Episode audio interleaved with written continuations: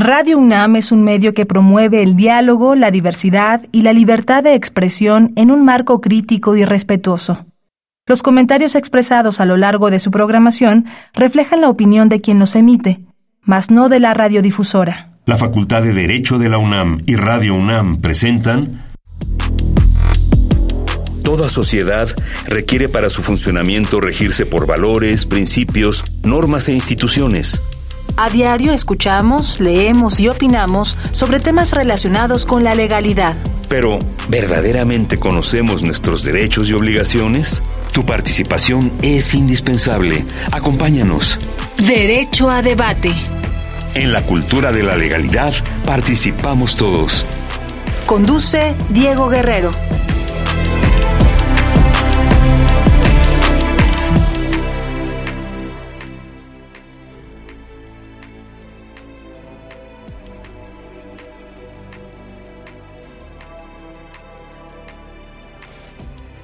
Hola, ¿qué tal? Muy buenas tardes, bienvenidas, bienvenidos a Derecho a Debate. En la cultura de la legalidad participamos todas y todos. Mi nombre es Diego Guerrero y como cada martes les agradecemos que nos sintonicen por el 96.1 FM. Estás en Radio UNAM.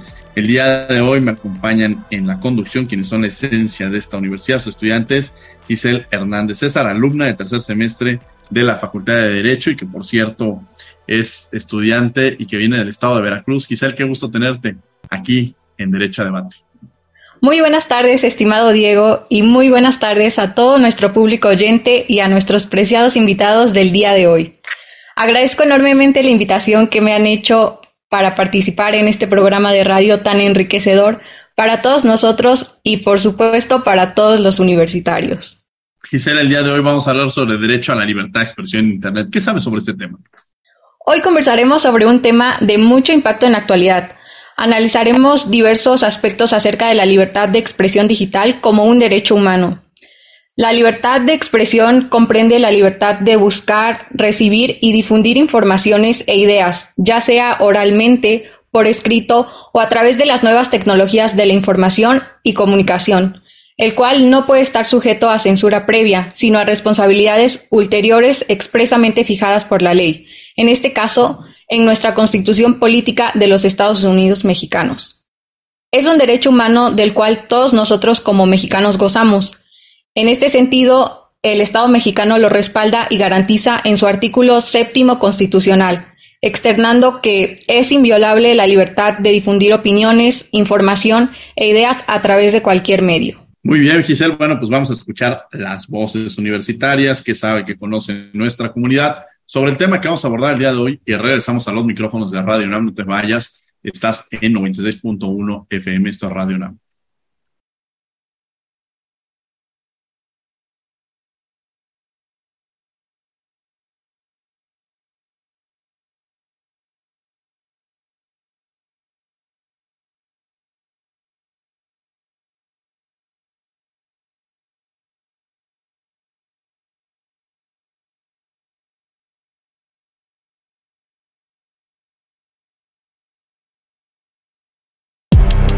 Las voces universitarias.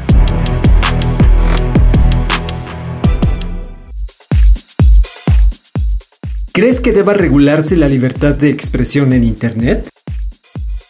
Yo creo que sí debe regularse la libertad de expresión porque muchas veces las opiniones que emitimos pueden rozar en discursos de odio que incentivan pues a violentar a ciertas comunidades. Entonces es un debate complicado porque a la vez la palabra regulación muchas veces la toman como, o sea, ya en la práctica la toman como sinónimo de censura y la censura muchas veces es muy arbitraria. Yo considero que sí debería regularse la libertad de expresión en Internet en cuanto al lenguaje. Creo que todo lo que se tenga que decir se puede decir de manera respetuosa, amable y sin lastimar a ninguna persona sobre ninguna situación. Regular la libertad de expresión en Internet y particularmente en las redes sociales es complicado porque implica regular los comportamientos de los usuarios. Si esta regulación se refiere a que se evite la violencia que se ejerce de un usuario a otro y que ya ha aumentado considerablemente, tal vez sería bueno que sí exista una legislación en contra de eso, pero lo veo difícil. Efectivamente creo que eh, la libertad de expresión en Internet tendría que regularse. Hay muchas problemáticas sociales que atraviesan particularmente el uso de redes sociodigitales, eh, problemáticas eh, severas para la vida social, el asunto de, la posverdad, de la infodemia, la, la, persecución política, los discursos de odio y los filtros burbuja, el uso electoral que se le pueda dar a, este tipo de plataformas. Entonces me parece que son asuntos de cuidado que tendrían que ser atendidos.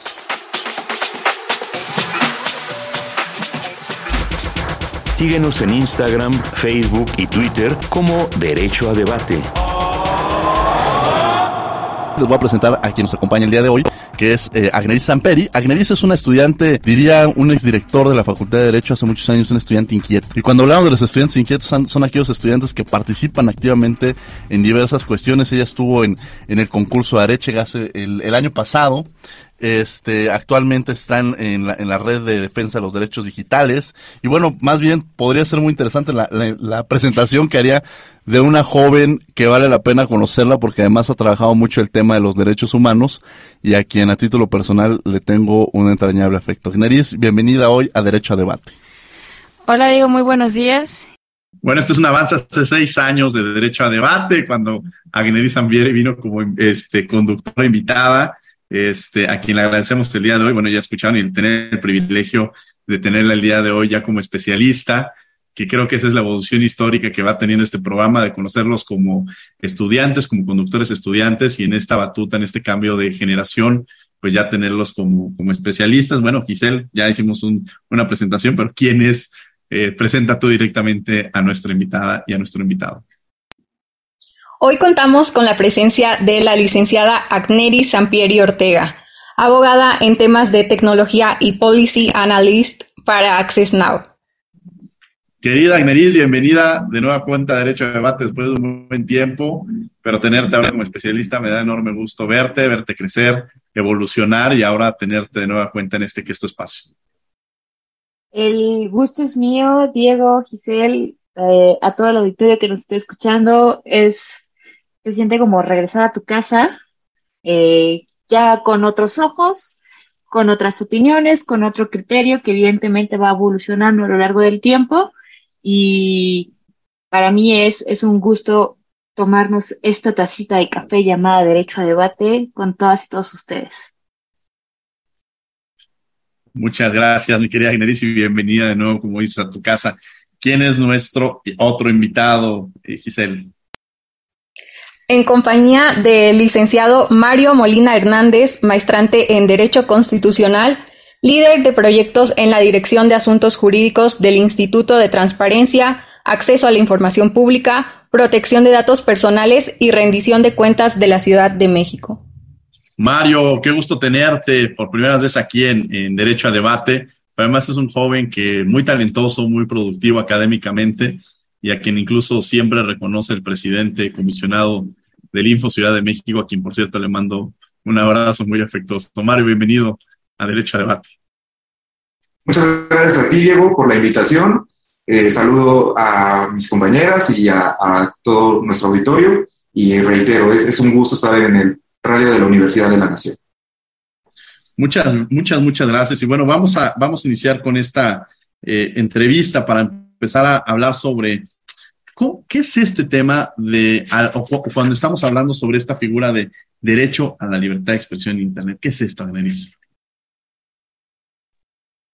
E, el derecho a la libertad de expresión es parte de los derechos civiles y políticos que a lo largo de la historia han estado plenamente reconocidos a nivel internacional, principalmente a través del Pacto Internacional de los Derechos Civiles y Políticos, y también a nivel regional a través de otras figuras como la Convención Americana sobre Derechos Humanos y, mucho más importante también, reconocido a nivel constitucional eh, y que ha sido ampliamente desarrollado también por su importancia no solo como derecho humano en sí mismo, sino también como piedra fundamental para la democracia, porque es precisamente esta libertad la que permite que exista una pluralidad de ideas, de criterios, de opiniones y que dentro de esta pluralidad se pueda llegar a acuerdos, consensos, se pueda también la gente informar y tener acceso a la información que desean tener para poder discutir sobre los temas trascendentales de nuestro día a día.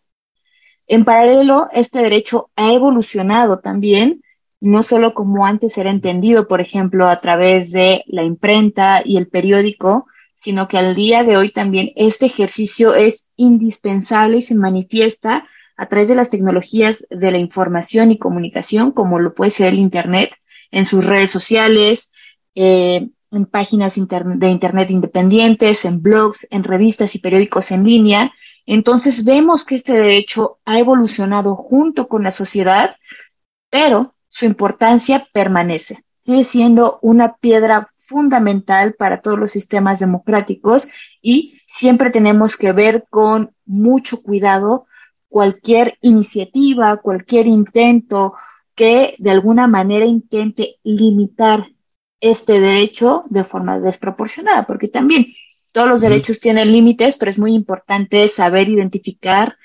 cuándo, cómo y en qué momento tienen que aplicar estos límites. Y la libertad de expresión es un derecho que no admite censura previa. Es un, es un derecho que no podemos prohibir antes de que suceda. Cualquier responsabilidad que se pueda generar derivado del ejercicio de este derecho tiene que ser una vez que las expresiones ya están en el ámbito de lo público, una vez que las expresiones ya fueron realizadas, y entonces analizar si amerita alguna responsabilidad este tipo de expresiones.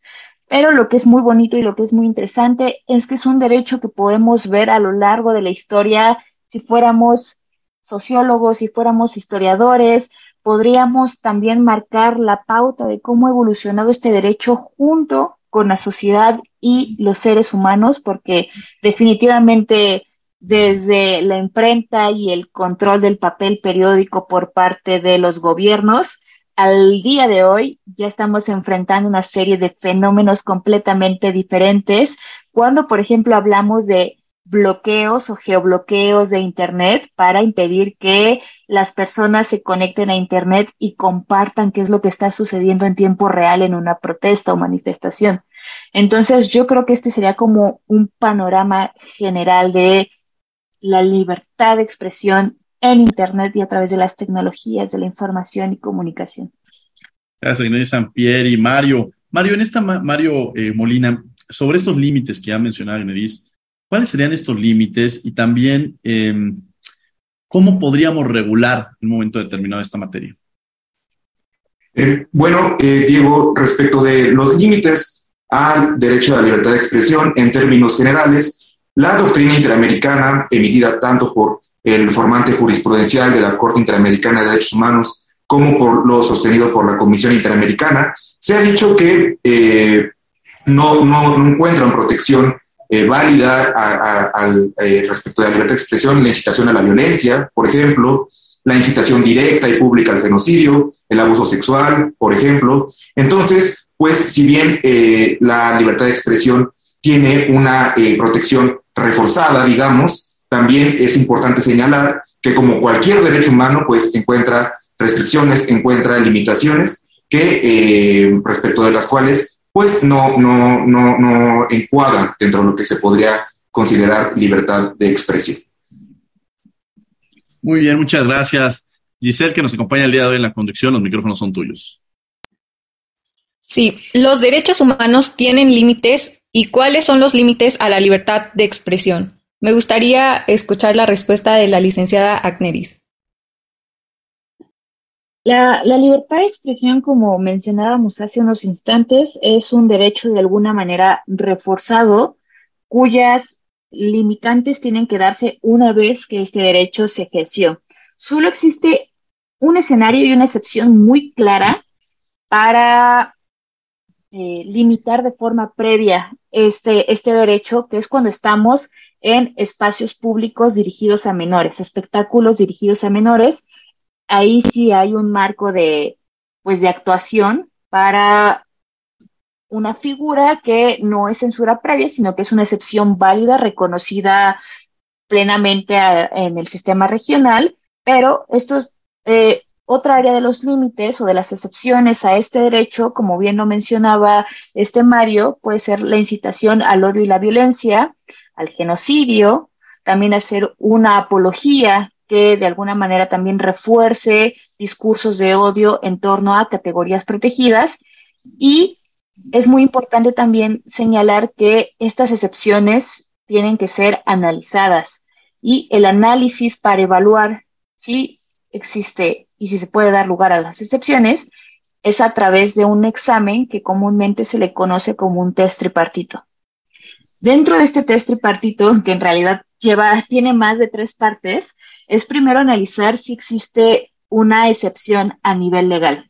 Vamos a poner como ejemplo eh, un escenario de protestas sociales que se están dando en contra de reformas políticas que se estén llevando a cabo y que de repente el gobierno decide utilizar ciertas herramientas tecnológicas para evitar que las señales de Internet estén dentro de estos espacios de protesta. Este es un caso que probablemente se está investigando ya por la Corte Constitucional en Colombia para saber si las protestas sociales que sucedieron en 2021, derivadas de las reformas fiscales del expresidente colombiano, eh, de alguna manera también afectaron la conectividad de Internet. Entonces, dentro de este imaginario, de este supuesto, es ver si la ley de alguna manera prevé estas excepciones a la libertad de expresión. Si las prevé, entonces ya pasamos esta parte de legalidad. Luego es verificar si persigue un fin legítimo. Un fin legítimo son cuando estas excepciones previstas en ley tienen como objetivo proteger la seguridad pública, la seguridad nacional o proteger algún otro derecho que justifique la restricción de otros derechos. Una vez que estamos analizando el fin legítimo, hay que ver el tema también de la necesidad.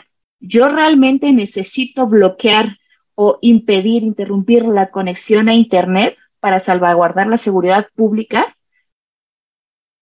es algo que toca analizar y que toca sopesar. Probablemente en este ejemplo no, no se justifica interrumpir la conexión a Internet por un tema de seguridad pública o seguridad nacional, pero en eso consiste ese análisis y finalmente también un análisis de proporcionalidad. ¿Qué quiere decir la proporcionalidad?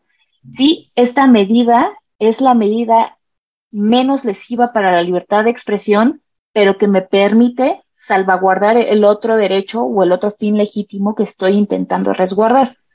Entonces, si mi objetivo es resguardar la seguridad interrumpiendo la conexión a Internet, tal vez no es la medida más proporcional. Tal vez lo que puedo hacer para salvaguardar la seguridad dentro de una protesta social es eh, una, una verificación de que no se estén llevando a cabo disturbios, intervenir en los lugares en los que se están llevando disturbios para evitar que esto pueda dañar la integridad física de las personas que se están manifestando. Entonces, siempre que estemos en un escenario que prevé una excepción a la libertad de expresión, es indispensable que se haga este análisis. Está previsto dentro de la ley, persigue un fin ilegítimo, es idóneo, es necesario y finalmente si es proporcional. Por lo general, ¿a quienes les toca hacer estos análisis? A las autoridades jurisdiccionales. Difícilmente alguna otra autoridad puede hacer de forma suficientemente exhaustiva este examen para justificar restricciones a la libertad de expresión. Vis a vis, ¿qué es lo que sucede en los espacios digitales? Cada vez más estamos en escenarios en los que quienes hacen este tipo de análisis o este tipo de decisiones son particulares. Muchas veces las plataformas digitales deciden qué hacer con nuestras opiniones, qué hacer con nuestros contenidos. lo vamos a bajar, lo vamos a bloquear en una región en específico, vamos a evitar que se difunda con el mismo alcance con el que se difunde alguna otra expresión o qué acción vamos a tomar frente a un contenido que puede llegar a ser problemático. Entonces, en este escenario, pareciera que cada vez es más frecuente que las plataformas digitales, por muchos motivos, se están convirtiendo en policías del Internet o policías de la expresión, cuando aquí habría que preguntarnos si es realmente el rol que les toca. Y, es una pregunta tal vez que lanzo al aire, una, una pregunta para que lo reflexionemos en lo que Mario, Giselle, Diego, pues lanzan también sus, sus reacciones y comentarios al respecto.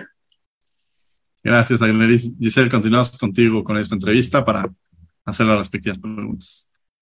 Claro, ¿cuál es la importancia de la libertad de expresión digital en México, licenciado Mario Molina?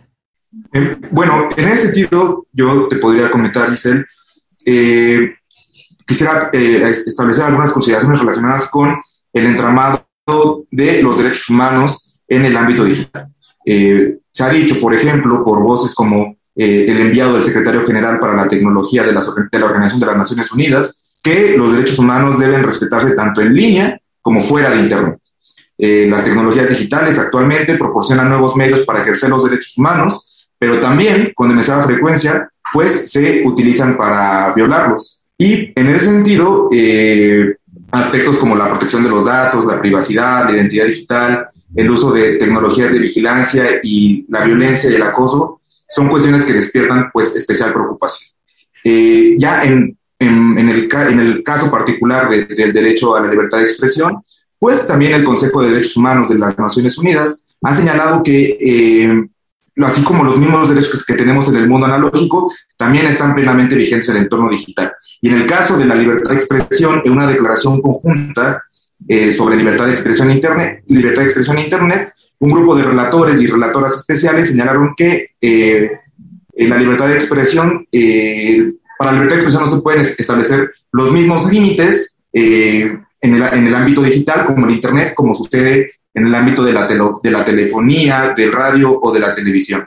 Es decir, sí, que deben ser diseñados específicos, estos límites deben ser diseñados específicamente atendiendo a particulares, particularidades técnicas, políticas, culturales, en fin.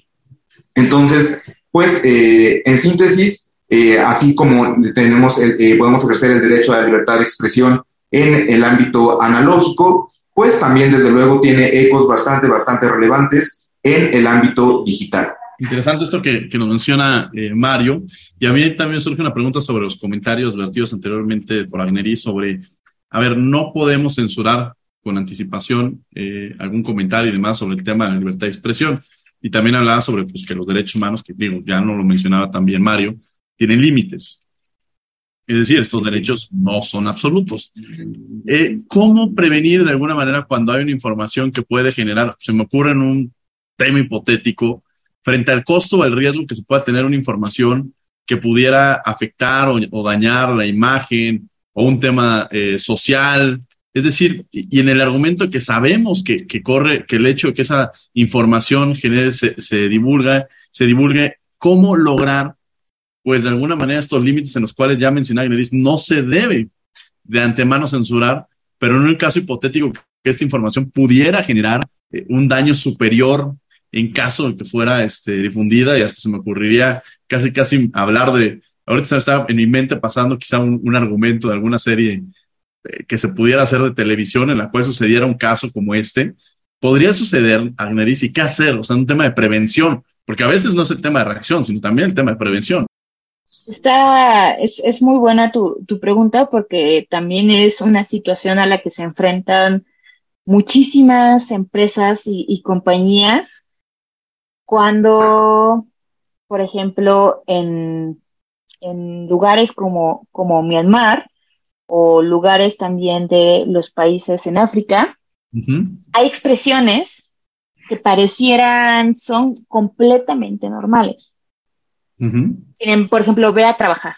La expresión ve a trabajar es una expresión que para nosotros y nuestro contexto es sumamente natural y no tendría por qué levantar alertas, pero en países como África, ve a trabajar puede significar ve a hacer tu trabajo cívico y acabar con este tipo de población que significan un riesgo para nuestra raza, ¿no? Un riesgo para nuestra religión, un riesgo para nuestra ideología, un riesgo para nuestro gobierno. Entonces, una frase tan común y tan corriente en el resto del mundo, en un espacio delimitado, puede significar la invitación a cometer actos de violencia real en contra de un grupo de personas, incluso pues frente a contextos que podrían calificar como genocidio. Bajo este orden de ideas, ¿qué se puede hacer para evitar que sin censurar de forma previa se pueda tener una actividad o una labor preventiva frente a este tipo de situaciones y muchas veces la solución es dar o de alguna forma priorizar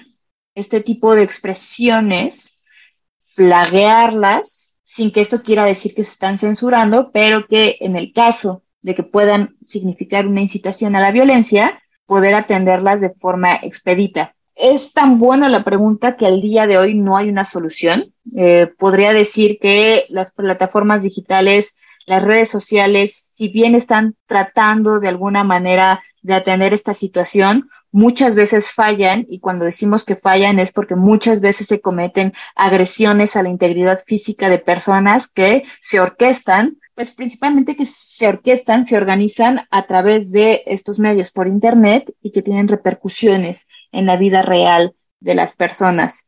Esto es como en el escenario más catastrófico y no es un escenario imaginario, sino es, son cosas que suceden del otro lado del charco, mientras que también eh, un ejemplo más claro en México, tenemos litigios, tenemos problemáticas jurídicas que se tratan de resolver a través de las que se intenta responsabilizar a revistas, a periódicos de del supuesto tratamiento no consentido de datos personales cuando se habla de un hecho en el que participó una persona que puede trascender al interés público.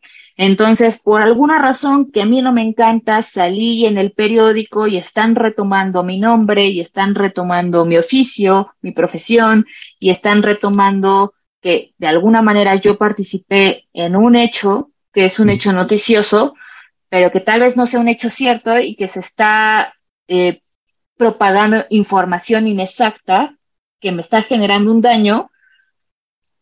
Muchas personas creen que el que el mecanismo es acudir a eh, los derechos ARCO para pedir la cancelación de mis datos personales cuando este ejercicio de derechos de protección de datos personales pudiera no quedar tanto en un lugar correcto porque cuando se está reportando un hecho noticioso, más allá de que estén haciendo uso de mi nombre, al final del día mi nombre trascendió al espacio de lo público por una situación real.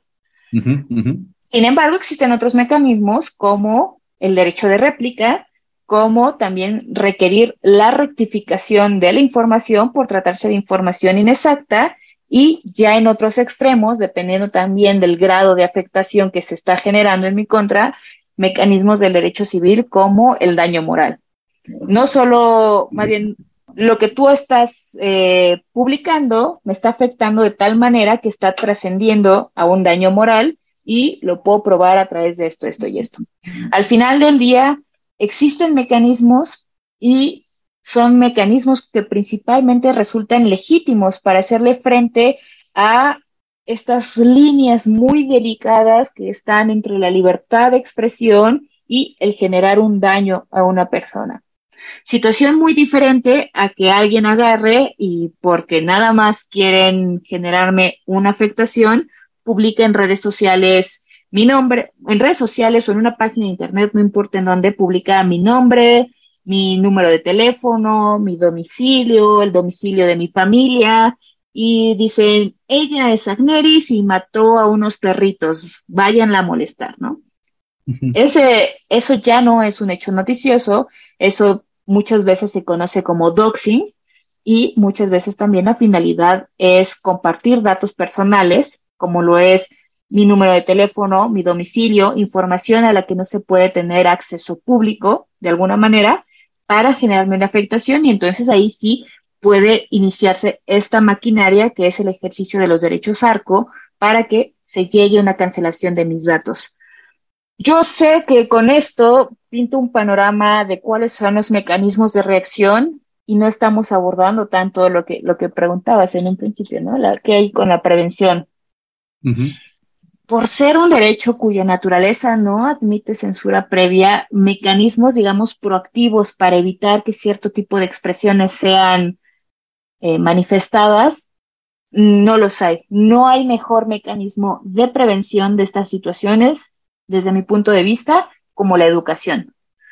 La educación, la conciencia y la responsabilidad que como personas tenemos frente a otras es el mejor mecanismo de prevención para que el día de mañana no queramos llegar a los excesos y en lugar de estar de alguna forma ejerciendo nuestra libertad de expresión, estemos sobrepasando esto de tal manera en la que estemos generando un daño por un tratamiento no consentido de datos personales o un daño entendido como daño moral en materia civil o que tengan que iniciarse procedimientos de litigio porque no quise acceder a la rectificación de los datos a través de un medio noticioso, en fin.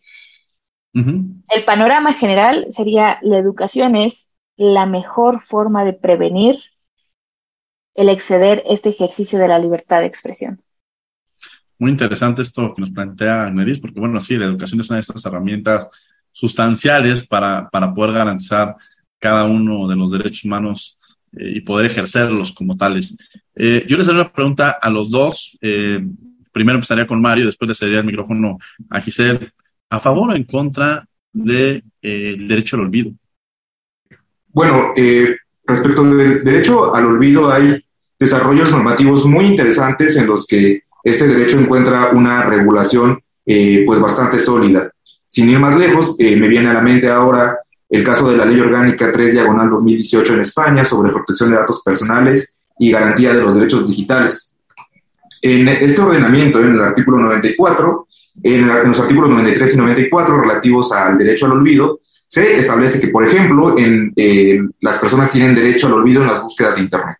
Esto significa que los motores de búsqueda en Internet eh, en su caso, deben eliminar de las listas de resultados tras una búsqueda efectuada a partir de su nombre los enlaces publicados que contuvieran información relativa a esa persona cuando, cuando fuesen inadecuados, inexactos, no pertinentes, no actualizados o excesivos. O bien, en el eh, artículo 94 se señala que el derecho al olvido en redes sociales y servicios equivalentes, pues eh, las personas tienen derecho a que sus datos sean suprimidos con una simple solicitud los datos personales que se hubiesen facilitado para su publicación por servicios de redes sociales y servicios de la información o equivalentes. Eh, a lo que voy con esto es que es una realidad en algunas latitudes del mundo, pero desde luego también eh, hay que tomarlo en su contexto a través de ejercicios de ponderación, de proporcionalidad. Creo que pueden eh, establecerse parámetros claros respecto de que, en qué casos es válido, en qué casos no. Me, eh, viene a la mente también algunos desarrollos denominados las, leyes de Heredia sobre información personal en sentencias, en resoluciones judiciales. En fin, ya en, caso por caso creo que se tendría que ir sobre la procedencia o validez del derecho al olvido. Pensemos, por ejemplo, el caso de, no lo sé, un, político, eh, que, un político, eh, un actor político que haya incurrido en actos de corrupción, una persona empresaria que haya incurrido en actos de corrupción durante eh, su pasado, pues vaya, ahí ya todas luces, y que posteriormente, no sé, quiera acceder a algún cargo público, pues ahí evidentemente desde, o al menos desde mi punto de vista, no sería válido el ejercicio del, derecho al olvido. Pero también, por ejemplo, pensemos en casos en los que alguna persona eh, víctima de eh, algún eh, víctima de abuso sexual, por ejemplo, quiera ejercer estos, este derecho al olvido, pues ahí se encuentran claramente definidas la, validez o invalidez del ejercicio al, derecho al olvido. Es una realidad en algunas partes del mundo, pero desde luego despierta polémica, despierta suspicacias e insisto, hay que atender al caso por caso, eh, en cada caso en concreto, si sería válido, si sería procedente o no el ejercicio de este derecho al olvido. Gracias, María. Es una pregunta provocadora a Gnedry Sampieri. ¿Derecho a favor o en contra de derecho al olvido?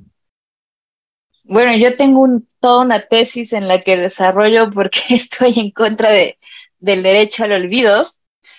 Y más que estar en contra del derecho al olvido es entender que este derecho surge y nace desde el marco europeo en 2014, en la resolución famosísima del caso Costeja contra Google, se resolvió que existía de alguna manera este derecho.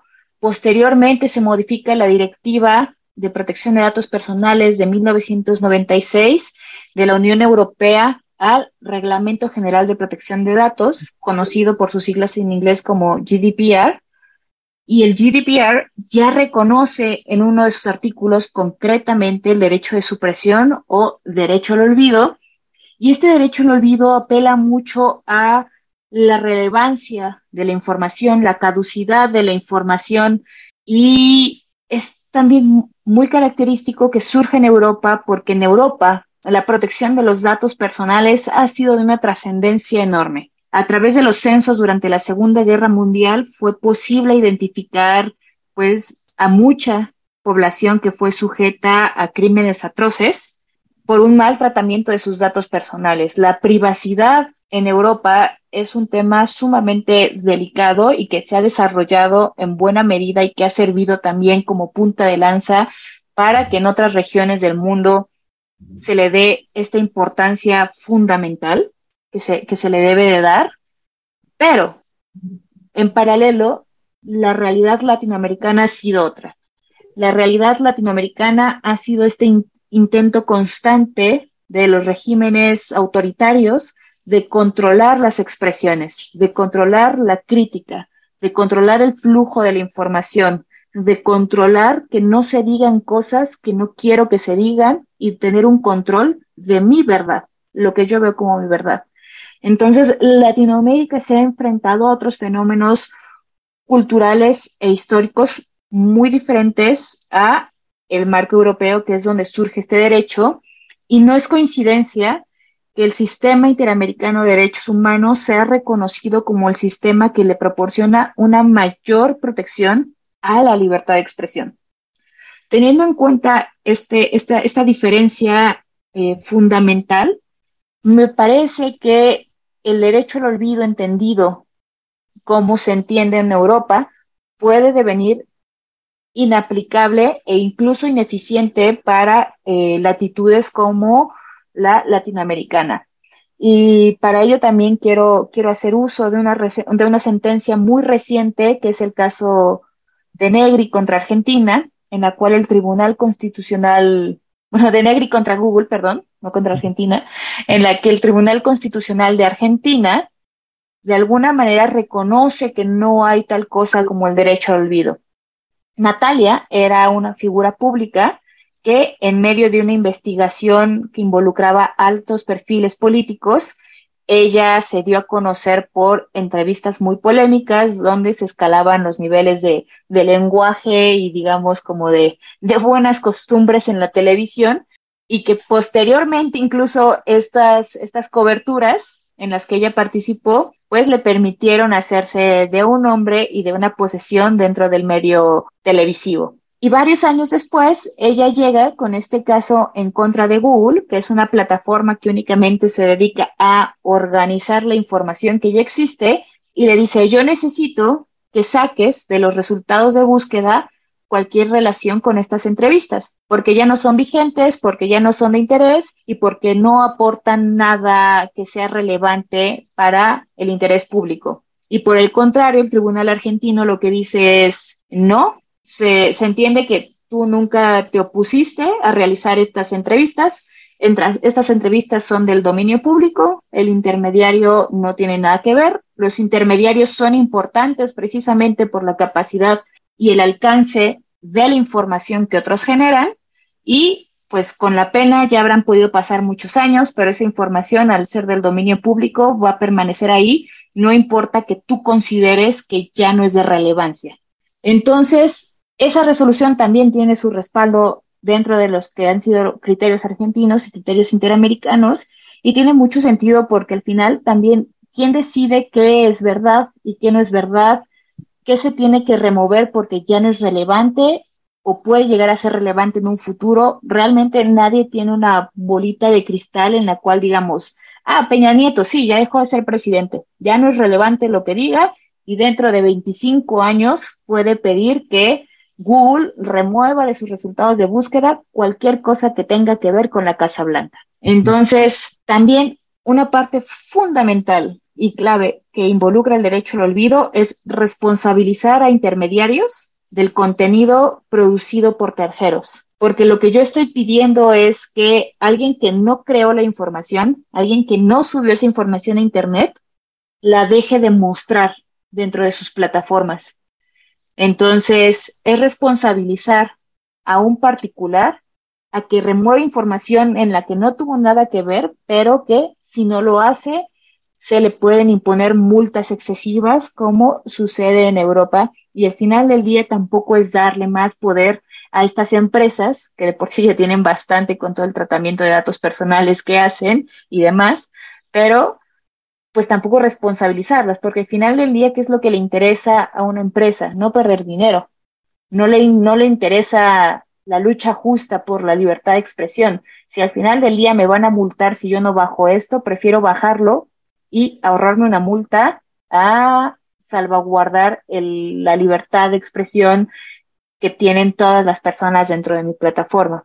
Entonces, es un debate muy, muy, muy interesante, porque si bien podemos ver que en otros lugares del mundo es aceptado y es común y, es una figura que cada vez se está haciendo más cotidiana, en otras latitudes puede ser una figura sumamente delicada y sobre todo también por el contexto propio de, de, nuestro país, porque solamente hay que mirar quiénes son las figuras que están detrás de pugnar por el reconocimiento de este derecho. Son personas de una alta relevancia pública y que tienen los mecanismos y el acceso político, económico o algún otro factor de poder real que exista para poder pugnar por este derecho. Entonces, yo, yo cierro con, con esa idea que nada más sirve mirar quiénes son los actores que en la vida real de, de nuestro país y de Latinoamérica quieren promover el ejercicio de este, de este derecho.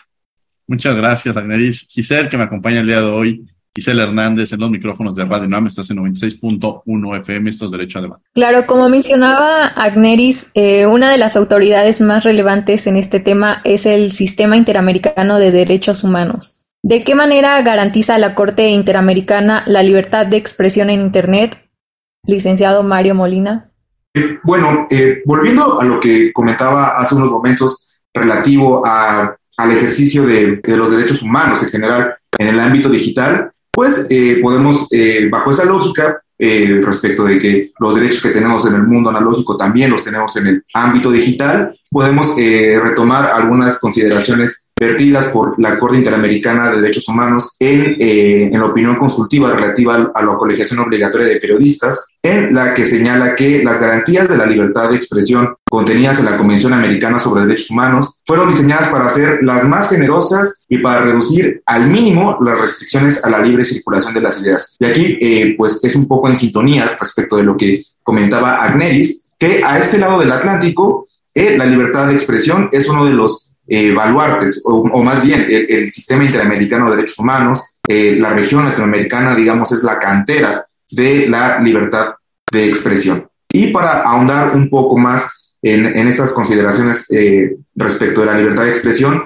se ha señalado también que la, eh, la, libertad de expresión tiene una doble dimensión. Y esto también se ha dicho, es una de las eh, aportaciones más valiosas del sistema interamericano de derechos humanos en la materia. Se ha dicho que tiene una doble dimensión, una, dimensión individual y una dimensión colectiva. esta doble dimensión requiere, por una parte, que nadie sea arbitrariamente menoscabado o impedido para manifestar su propio pensamiento y representa, por tanto, un derecho de cada individuo, pero implica también, por otro lado, un derecho colectivo a recibir información y a conocer la expresión de pensamientos diversos. Eh, las características propias del derecho a la libertad de expresión protegen, y aquí insisto, eh, los derechos que tenemos en el mundo analógico los tenemos en el mundo digital. Las características propias del derecho a la libertad de expresión protegen los distintos tipos de expresiones independientemente de su forma, independientemente de su contenido, independientemente de su medio o canal de comunicación y como se encuentra establecido en el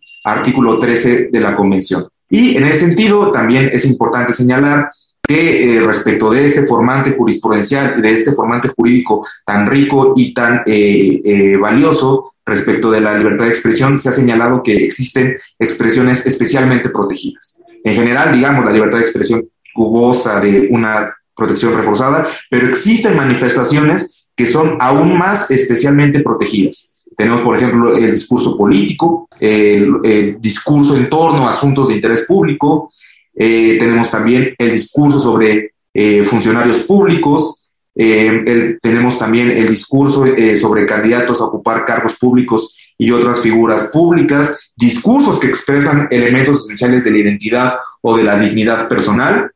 Y fuera, digamos, de la cancha de la Corte Interamericana de Derechos Humanos, encontramos también el informe de la Relatoría Especial para la Libertad de Expresión que fue emitido en el año 2003. En este informe de la Relatoría Especial se establecieron principios orientadores para la actuación eh, estatal en materia de eh, eh, la expresión en medios digitales, en este caso el Internet. Se en ese informe se señaló que el derecho a la libertad de expresión encuentra Internet, en Internet un instrumento único y valioso para desplegar su enorme potencial en amplios sectores de la población. En la medida en que el entorno digital ofrece el espacio para promover el intercambio de información, de opiniones, de emisión de expresiones, su configuración, el entramado jurídico de la libertad de expresión en Internet, pues resulta por demás valioso. Esos principios que comentaba son, por ejemplo, el acceso, el plural, la no discriminación y la privacidad. Respecto del acceso, eh, pues significa básicamente que todas las personas deben contar con igualdad de oportunidades para recibir, buscar, impartir información por cualquier medio de comunicación sin, eh, sin discriminación por ningún motivo, incluyendo raza, color de piel, religión, sexo, idioma, opiniones políticas o de cualquier otra índole, origen nacional, eh, origen social, posición económica, nacimiento o cualquier otra condición social.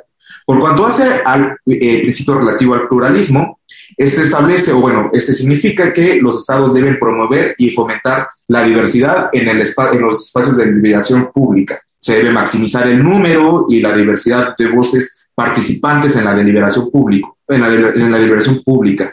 Eh, esto es una condición sine qua non para el proceso democrático. Otro de los principios establecidos en este informe de la Relatoría Especial para la Libertad de Expresión es el de no discriminación. Este principio significa que los estados están obligados a adoptar cualquier medida eh, positiva, ya sea de cualquier índole, legislativa, administrativa o de cualquier otra naturaleza, para revertir o cambiar situaciones discriminatorias que mermen el gozo y ejercicio del derecho a la libertad de expresión.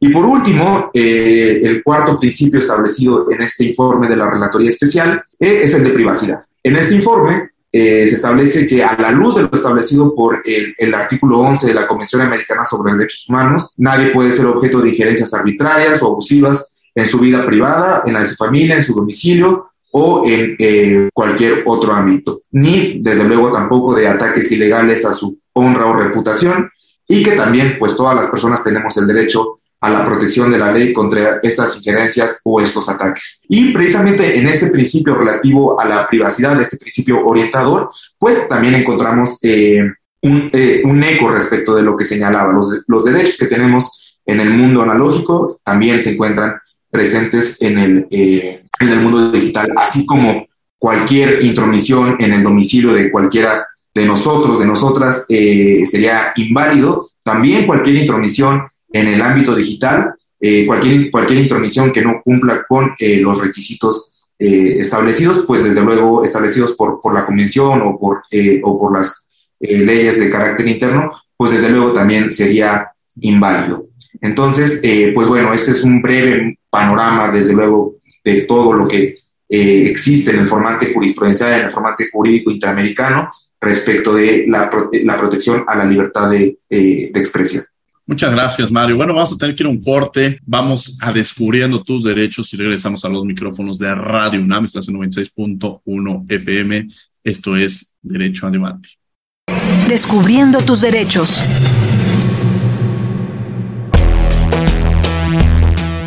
Derecho a ser votado.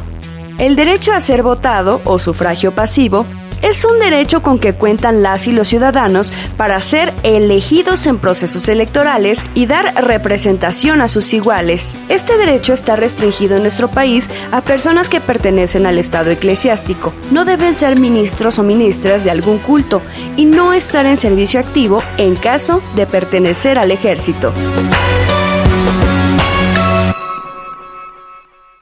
Escuchas Derecho a Debate.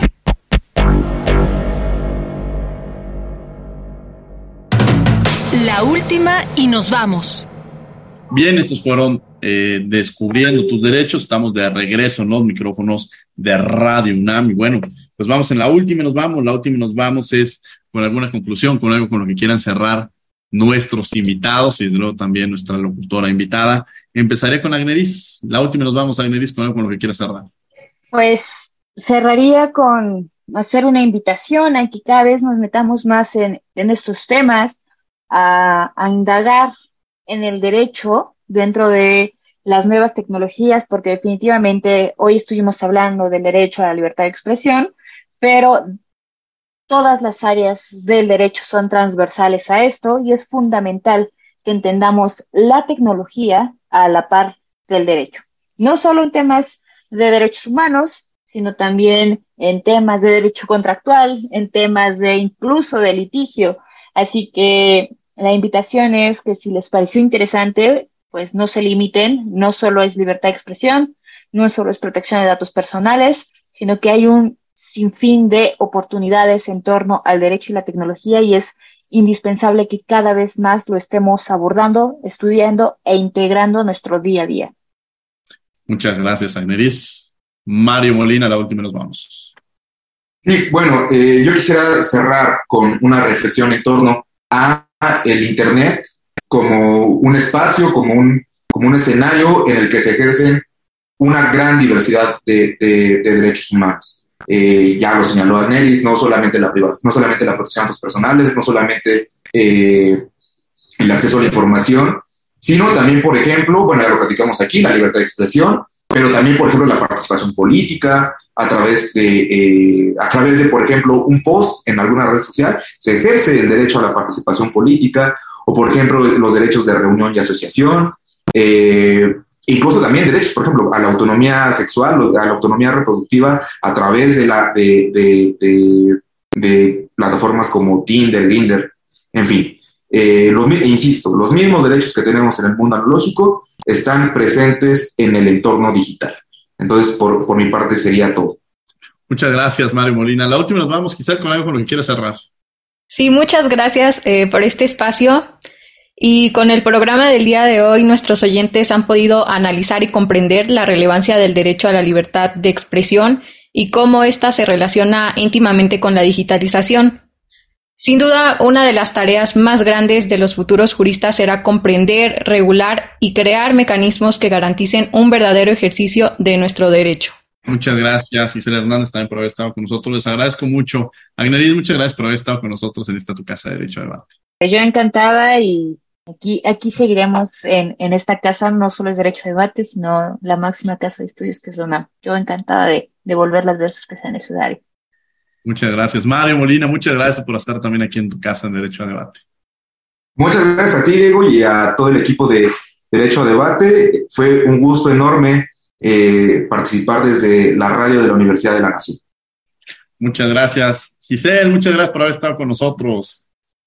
Muchas gracias a ustedes, un gusto. Gracias. Y le agradecemos a ustedes que han estado con nosotros aquí en Radio UNAM, 96.1 FM. También los invitamos a que los miércoles, los miércoles estamos en a través del canal 22, el canal cultural de México en Cultura del Derecho, abordando diversos temas relacionados con el arte, la pintura, la música, la literatura, cine, series de televisión, que las vinculamos con el derecho. No se lo pierdan todos los miércoles a través del canal 22, dentro de sus diversos horarios, siete y media de la mañana, cinco de la tarde, 8 de la noche a través de 22.2, a la 1 de la mañana, en fin, todo el miércoles estamos en Canal 22 hablando sobre estos temas. Y desde luego les agradecemos a ustedes que han estado con nosotros. Los invitamos a que sigan con la programación de Radio UNAM. Agradecemos a la Facultad de Derecho y a Radio UNAM en la coordinación de Renata Díaz Ponti, Tania Villar, asistencia Mari Carmen Granado, Celia Hurtado y Edgar Cabrera. Comunicación y difusión, Sebastián Cruz y Larisa Rodríguez. Producción, Paco Ángeles.